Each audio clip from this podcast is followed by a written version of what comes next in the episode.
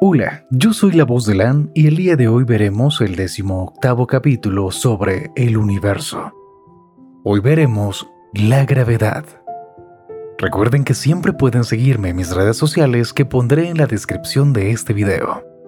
La gravedad ha sido, es y será posiblemente por muchísimo tiempo un completo misterio para la humanidad y la ciencia. La actuación de la gravedad en el universo es omnipotente y omnipresente, por lo que desenmarañar su funcionamiento físico y matemático siempre ha sido un desafío para las mentes más brillantes de la humanidad. Para resumir el esfuerzo efectuado por las distintas generaciones, se realiza un repaso súncito de los pensamientos de los grandes hombres como Aristóteles, pasando por Newton, y arribando a Einstein. Se menciona también las teorías que explican de mejor manera el accionar de la gravedad en el micro y el macro del cosmos, la mecánica cuántica y la relatividad general, constituyendo la gravedad una de las fuerzas fundamentales del universo, se menciona asimismo a las otras, es decir, electromagnética, la fuerte y la débil. La gravedad es una de las fuerzas fundamentales del universo, la que mantiene unido todos los cuerpos formados por materia. En nuestro planeta Tierra nos tiene sujetos a la superficie, impide que flotemos, mantiene a la Luna girando alrededor nuestro y a los planetas en torno al Sol, la que permite que existan las galaxias. En general, la gravedad es lo que da unidad y cohesión al cosmos con esta sencilla y ligera introducción, y más aún con un limitado conocimiento de la física teórica y experimental, y mucho menos de la astrofísica, me atrevería a señalar que la gravedad es el pegamento del universo. Los invito a continuación a que ampliemos nuestro conocimiento un poco más, reconociendo las características básicas que definen la gravedad. Es muy importante señalar que todo cuerpo conformado por materia tiene gravedad, solo que la misma es notable en cuerpos de tamaño enormes como los planetas y el Sol. La fuerza gravitacional es diferente en cada planeta. Esto va a depender de la masa del mismo. Para un entendimiento más claro tenemos que diferenciar entre lo que definimos como masa y lo que conocemos como peso. Son conceptos muy diferentes.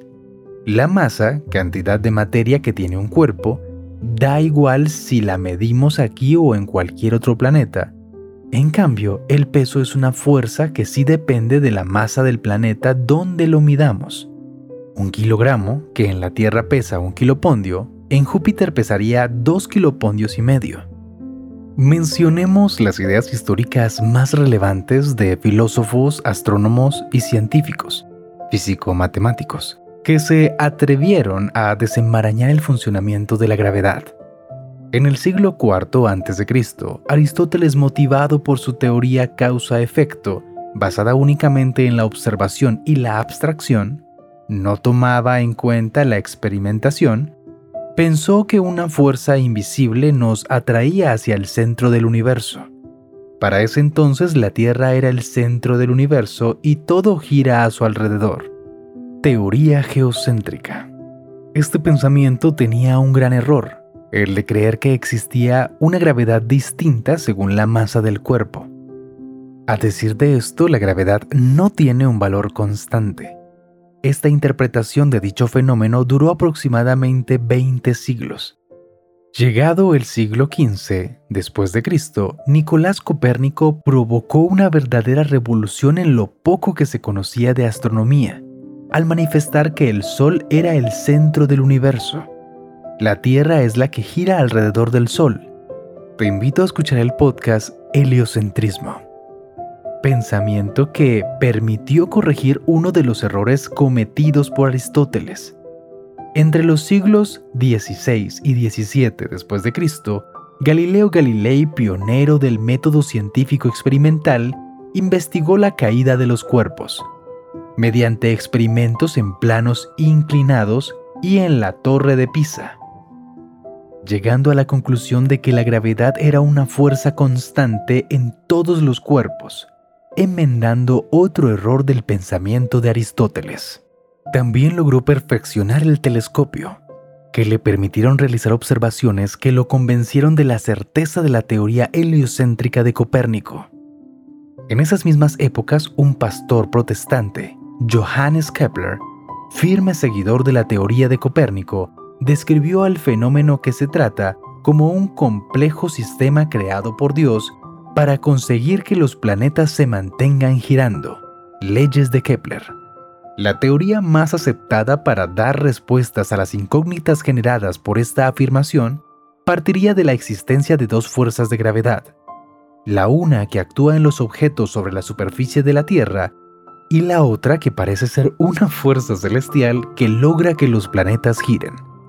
Luego pasemos a mencionar las ideas de Isaac Newton en 1687 y Albert Einstein en 1915 sobre cómo actúa la fuerza de gravedad, interacción gravitatoria, a quienes debemos las dos mejores teorías de la gravitación.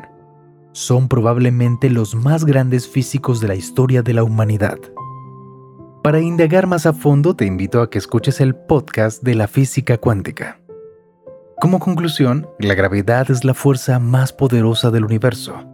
Funciona tanto a gran escala como a escala infinitesimal la teoría de Newton carece de elementos que consideran la velocidad de la actuación gravitacional a distancia. Supone su actuación de forma instantánea, velocidad infinita. Esto no es posible según Einstein, teoría de la relatividad general, puesto que la máxima velocidad de propagación de cualquier señal es la velocidad de la luz. Según la relatividad general, la presencia de una masa produce una curvatura del espacio que la rodea, mientras otro cuerpo que se encuentra a cierta distancia experimenta esa geometría, que lo empuja como si fuera una fuerza. Finalmente, puedo afirmar que aún no tenemos una teoría final sobre la gravitación, es decir, todavía no sabemos en realidad qué es la gravedad ya que ésta influye en millones de maneras distintas a todos los cuerpos en el universo. Gracias por escuchar este podcast. Yo soy la voz de Lan y espero verte en un próximo capítulo. Recuerda compartir este podcast con todos aquellos a los que les pueda interesar.